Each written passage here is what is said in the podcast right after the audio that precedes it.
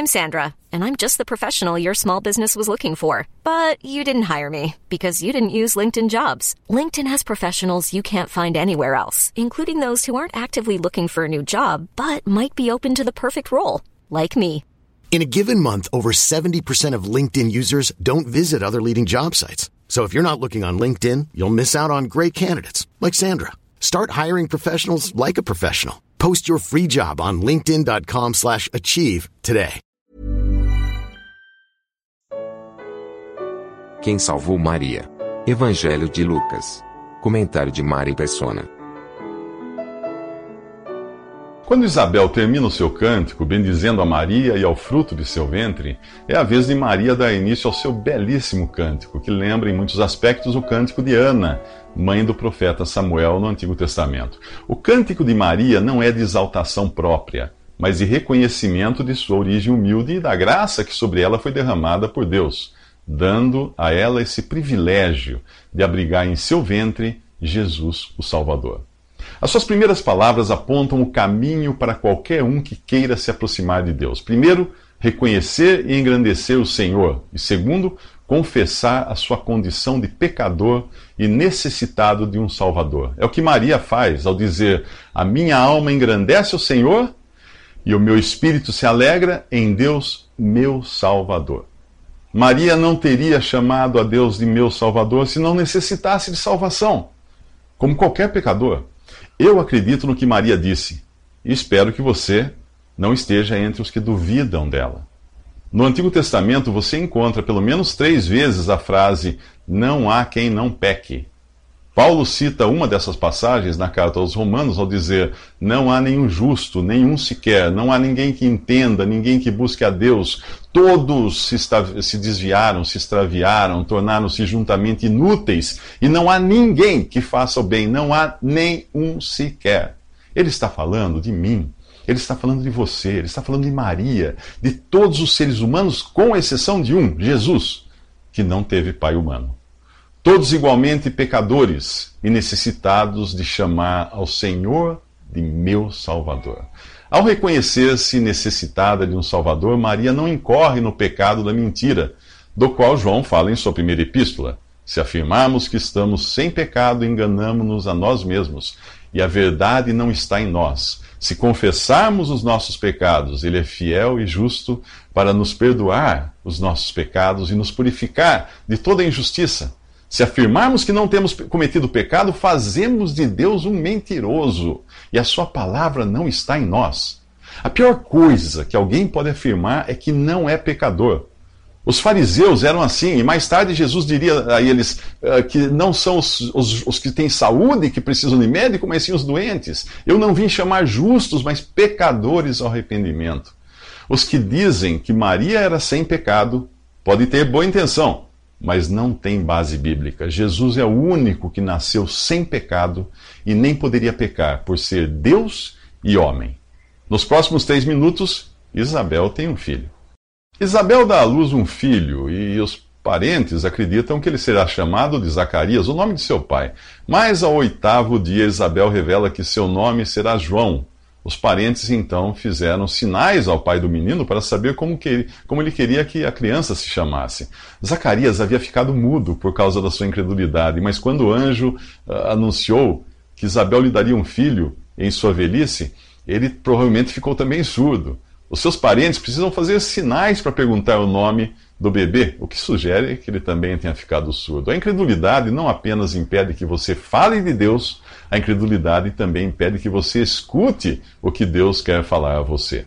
Zacarias escreve numa tabuinha que o nome do menino será João, pondo fim à sua incredulidade e acatando o que Deus lhe havia preparado. Agora, cheio do Espírito Santo, ele passa a falar do que Deus fez. O normal seria que suas palavras fossem de agradecimento a Deus apenas por aquela criança, mas é de outra criança que Zacarias mais fala. Ele fala de Jesus, o Cristo, o Messias prometido a Israel. Embora Jesus ainda estivesse no ventre de Maria, Zacarias coloca os verbos no passado, como se tudo já tivesse acontecido. Somente o Espírito Santo pode nos dar essa perspectiva, olhando para as promessas futuras de Deus como tão reais que é como se já tivessem se concretizado. Zacarias louva a Deus porque visitou e remiu o seu povo, promoveu poderosa salvação na linhagem de seu servo Davi, como falara pelos seus santos profetas na antiguidade, salvando-nos dos nossos inimigos para mostrar sua misericórdia aos nossos antepassados e lembrar sua santa aliança, o juramento que fez ao nosso pai Abraão. Peraí, espera um pouco. O que eu tenho a ver com o povo de Israel, do qual Zacarias faz parte? De que me interessa o que disseram os antigos profetas de um povo do Oriente Médio? De que inimigos ele está falando aqui? Uh, se, se, o nome de Zacarias fosse Xing Ling e no lugar de Israel estivesse escrito China, uh, será que as suas palavras fariam sentido para você e para mim? A menos que sejamos israelitas, o que não é o meu caso, nada disso faz sentido para quem pertence a outro povo, com outra história, outras tradições e outros antepassados. Certamente, o que Zacarias está falando não é para mim. E você vai entender melhor o que eu estou dizendo quando dissecarmos a Bíblia nos próximos três minutos. O louvor de Zacarias, pai de João Batista, não faz sentido para quem não é judeu, descendente de israelitas e vivendo na expectativa do estabelecimento do reino prometido ao rei Davi, com a consequente destruição de seus inimigos. Para quem nasceu no Brasil, é descendente de europeus, africanos, asiáticos, etc., e não tem sangue judeu, as palavras de Zacarias parecem uma carta enviada ao endereço errado. Quando o apóstolo Paulo escreveu ao jovem Timóteo, ele disse algo muito importante. Procure apresentar-se a Deus aprovado, como obreiro que não tem do que se envergonhar, que maneja corretamente a palavra da verdade. O verbo traduzido em nossas versões por manejar tem no original grego o sentido de dissecar. Isso mesmo como faz o médico legista com seu bisturi, separando e identificando cada órgão e a sua função no corpo. Devemos fazer o mesmo com a palavra de Deus, dividindo, separando e identificando cada passagem para aplicá-la da maneira correta. Isto se faz perguntando: o que Deus disse? A quem falou? Quando? Onde? Em que circunstâncias? Ah, com que objetivo? Visando qual povo, qual época, qual lugar? Por exemplo, muita gente tenta encaixar no cristianismo coisas que foram ditas explicitamente no contexto do judaísmo. O resultado é a confusão de doutrinas e igrejas que você encontra na cristandade, além de uma multidão de pessoas decepcionadas porque as promessas que viram no Antigo Testamento, ou mesmo nos Evangelhos, não funcionaram para elas. Não funcionaram porque não eram para elas. O cristão precisa aprender a dissecar a palavra da verdade e entender como dividir a história da humanidade a fim de entender também como as coisas se encaixam nas diferentes dispensações. Por exemplo, em Efésios 3:2 você encontra mencionada a dispensação da graça de Deus. O verbo dispensar significa conceder algo dentro de certas condições. E foi o que Deus fez com os homens em diferentes momentos da história. Ele concedeu condições, responsabilidades, promessas distintas aos homens, tratando-os de um modo distinto em cada dispensação. Nos próximos três minutos, nós vamos fazer algumas incisões na palavra de Deus para identificar as principais dispensações ou maneiras de Deus tratar com os seres humanos. A palavra grega utilizada para dispensação significa literalmente administração de uma casa ou economia. No, na Bíblia, ela tem o sentido do modo de Deus tratar com o homem de diferentes maneiras nas diferentes épocas. No jardim do Éden, Deus tratou com o homem um estado de inocência de Adão, uh, de Adão e de Eva exigia-se apenas obediência a uma única ordem, havendo uma pena para o caso de falharem, e eles falharam, ao duvidarem de Deus e darem crédito a Satanás. Com a queda, o homem deixou de ser inocente e se tornou responsável. Deus passou a tratá-lo com base na consciência que o homem passou a ter do bem e do mal. Muito embora ele fosse sempre incapaz de evitar o mal e não tivesse poder para praticar o bem. Do mesmo modo como ocorreu com a dispensação da inocência, a dispensação da consciência terminou em ruína. A degradação do ser humano chegou a tal ponto que Deus precisou destruir o mundo com um dilúvio. A única família salva foi a de Noé, que inaugurou a dispensação do governo, por ter sido ele a primeira pessoa a ser revestida por Deus de autoridade para julgar seus semelhantes e aplicar a pena de morte quando necessário. Essa dispensação terminou igualmente em ruína. A torre que os homens construíram em Babel atraiu o juízo de Deus que confundiu suas línguas e os dispersou. Veio então a dispensação da promessa, quando Deus ordenou que Abraão saísse da terra dos caldeus e fosse para uma, e fosse para uma terra que lhe seria dada por herança. Abraão saiu tão somente por fé, sem saber qual seria o seu destino.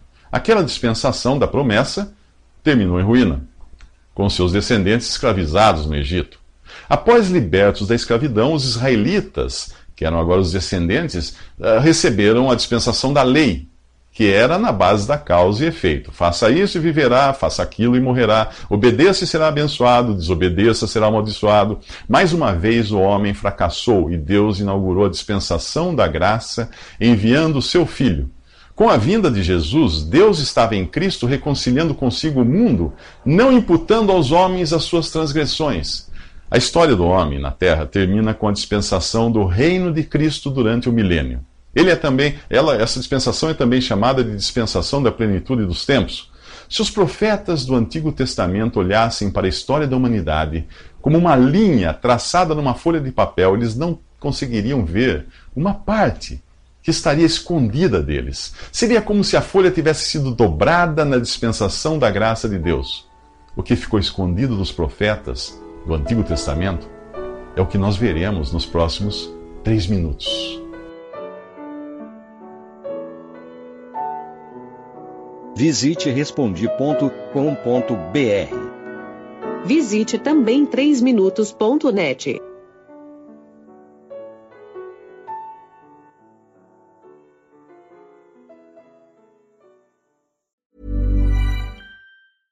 Ever catch yourself eating the same flavorless dinner three days in a row? Dreaming of something better?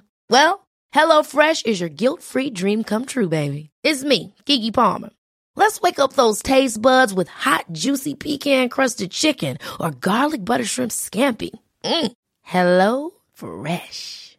Stop dreaming of all the delicious possibilities and dig in at HelloFresh.com. Let's get this dinner party started.